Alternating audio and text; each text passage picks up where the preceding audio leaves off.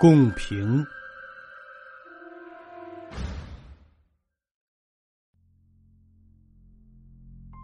水生是个卖瓶子的，他卖各种各样的瓶子。水生的瓶子店就在安和波住的楼下。每天安经过都要驻足停留一会儿。安喜欢那些瓶子，那些大大小小、奇形怪状、或精致。或粗糙的瓶子，总能吸引安的视线。安还爱水生店里一块用陶瓷碎片拼成的横匾，爱上面的几个字：“云在青天，水在瓶。”波老是嘲笑安，说安是典型的小女人。波说：“哼，只有女人才会去爱那些瓶子。”安懒得理波，但今天很怪。安和波一起回家，经过水生的瓶子店门口时，波突然站住了脚步。波在安诧异的目光下，转身进了水生的瓶子店。他指着架子上一个一尺来高的青瓷细镜花瓶，对水生说：“老板，我要买这个瓶子，多少钱？”安记得这个花瓶昨天还不在的，看来是新进的货。果然，安听见水生回答：“你真是有眼光，这可是新进的贡瓶呢，现在很难谋到的宝贝。”什么叫贡瓶？贡瓶就是供奉在寺庙香火下的瓶子，用来盛净水的。波小心翼翼的把这个瓶子捧上了楼。他叫安替他开门，然后他在屋内绕了一圈，最后终于决定，就把瓶子放在电脑边。安抱着肘，靠在门上，看着波忙碌。等波放好了瓶子，安嘲笑道：“想不到大男人波也爱小女人才喜欢的瓶子啊。”波诺诺着，低着头自嘲回答安。安，真的很奇怪呢。我一看见这个瓶子，就忍不住的喜欢，仿佛和他之间有什么缘分似的。安皱皱鼻子，切了一声，转身离开，回自己的公寓去了。在门口走廊上，传来了安戏谑的声音：“说不定这个瓶子会变换成一个美女。寺庙里的东西有灵性的。”第二天，安去外地出差，繁忙的工作压着安，他渐渐的忘了瓶子的事情。十几天后，安回到家，放下行李，掸掸身上的风尘，去敲了波的房门。开门的波让安大吃了一惊，在那一瞬间，安怀疑这是波吗？会不会是自己敲错了房门？但安凝神一看，确实是波。但波的变化太大了，整个人瘦了一圈，头发凌乱，印堂暗黑，瞳孔里更闪着一种鬼火似的暗芒，显得疯狂诡异。安关心的摸了摸波的额头，问道：“波，你病了？”波生气的拨开安的手，回答道：“乱说什么呢？安，我精神很好。可是你变瘦了。”脸色也不对，你旅途劳顿眼花了，等会儿早点休息吧。安不再问，他把疑惑藏在心底，跟随波走进他的房间。房间里很凌乱，没有安帮忙收拾，所有物品上都积着薄薄的一层灰。安环顾着，发现只有一个地方很干净，那就是波电脑桌边的青瓷花瓶。安邦波简单收拾了一下，然后他辞别了波。他确实累了，回到家便倒头睡了。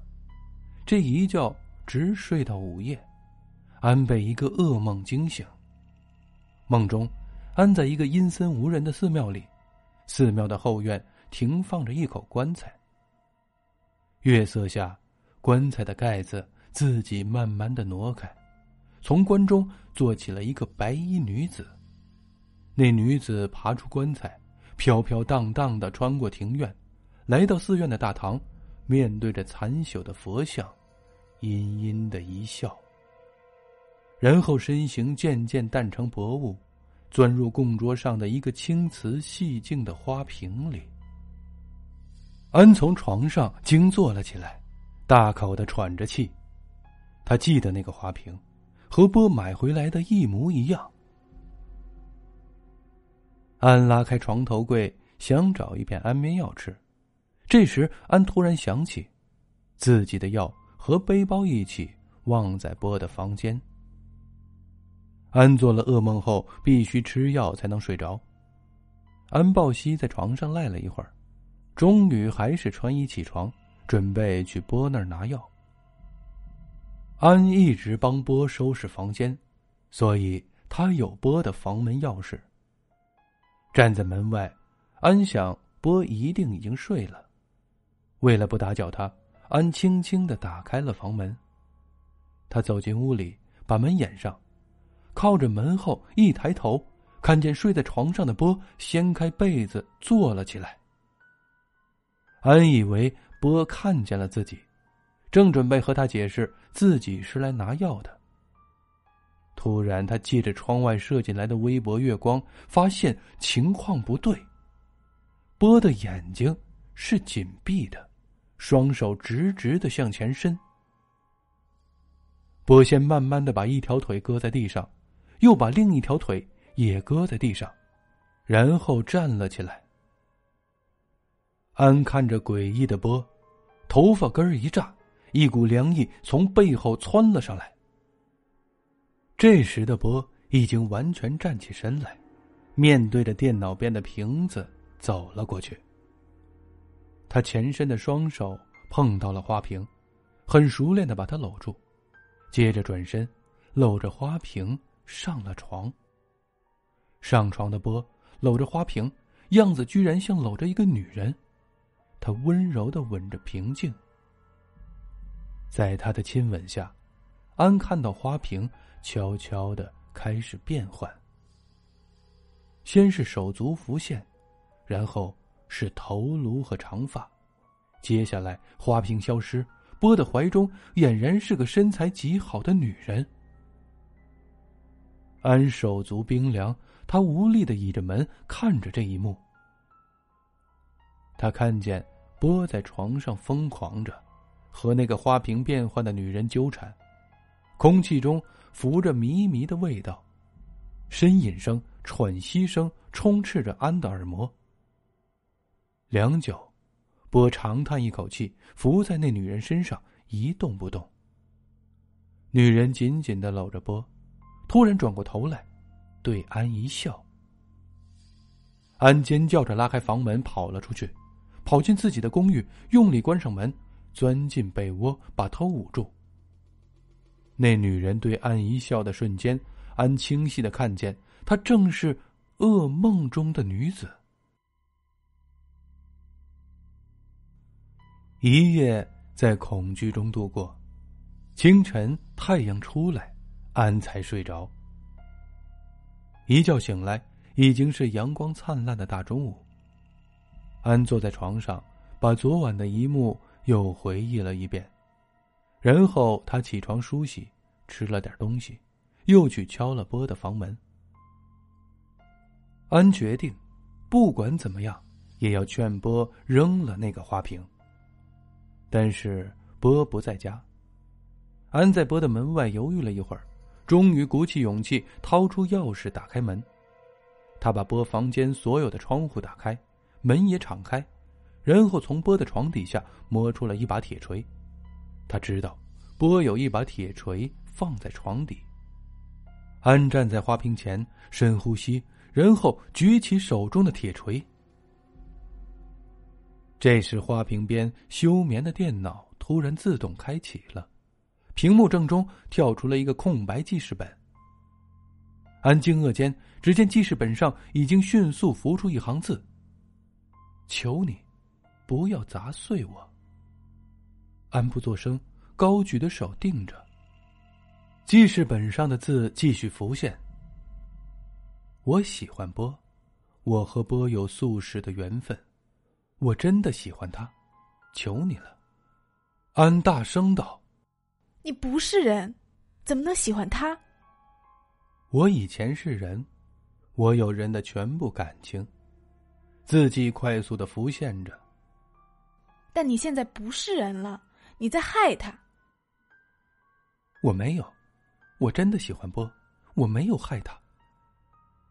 三个感叹号显出自己主人的焦急和辩解。安紧握铁锤。你不要欺骗我们了，你看波现在的样子。你敢说不是你造成的吗？电脑上的字停顿了，良久，浮出这么一句话：“姐姐，我应该怎么办？我真的爱他。”爱不可能是这么草率的，我想听听你爱的理由。安机巧的问道：“姐姐，你相信缘分吗？我和波有宿世的纠缠，波前世就是我的丈夫。”这一世，他虽然什么都不知道了，可是我却认得他呀。真的是这样的吗？安感到了惊讶。真的是这样。可是你这样和波在一起，只是害了他。所以我不知道该怎么办，姐姐，你告诉我，应该怎么办？唉，妹妹，为了波，你应该知道怎么去做。安叹了口气，放下铁锤。理智告诉他不要轻易相信这个鬼的话，但感情上，他选择了信任，因为，她也是女人。波没有忘记你的，否则，从不买瓶子的他，不会第一眼就把你买了回来。离开波的房间时，他转头又说了一句话。晚上，安又做了一个梦。这次他梦见花瓶女子温婉的站在自己床前，对自己说道：“姐姐，我要走了，以后波就拜托你照顾。”第二天天微亮，安打开波的房门走了进去，波依然在床上酣睡着，他的身边静静躺着那个花瓶。安拧着波的耳朵，把他弄醒。指着他身边的花瓶，告诉他：“你的花瓶美女走了，还在睡。”波揉揉眼睛，抱怨道：“嗯，干嘛呢？这么早就来骚扰我？”他一抬眼看见床上的花瓶，惊讶的问道：“他怎么在这儿？”安看着波的眼睛问道：“你不知道他为什么在这儿？”波懵懂的回望着安，不知道啊，是你放过来的。安摇头盯着波，喃喃低语：“哎，可怜妹妹的一片痴心，都给了你这个笨人。”安，你在嘀咕什么？波好奇的问道。没什么，起床吧，自己把花瓶放回原处。安一边说着，一边站起来。往外走去。突然，波的一声惊呼让他回头，他看见波傻傻的站在床边，床上的花瓶已经变成了碎片。你把它打碎了！安突然感到愤怒，他冲到床边，一把推开波。我没动它，我只是轻轻一碰，它自己就碎了。被安推开的波委屈的抱怨。安后来找到波，把那些碎片都要了过来，并求楼下的水生把它们拼成了一块匾。